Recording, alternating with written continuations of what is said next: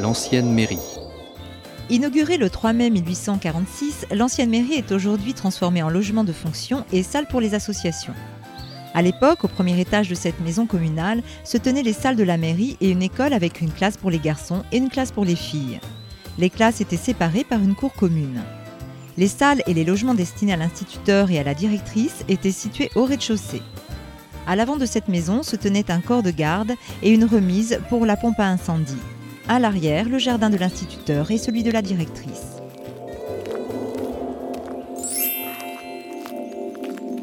Remontez maintenant la rue d'Estienne d'Or jusqu'au numéro 67, où se trouve l'entrée de la maison de retraite départementale Léon Moget, maire de Verrières de 1901 à 1929, qui a laissé à la commune la presque totalité de ses biens. Engagez-vous dans l'allée principale et dirigez-vous vers une autre statue de l'allégorie Carlier, au fond à gauche du parking.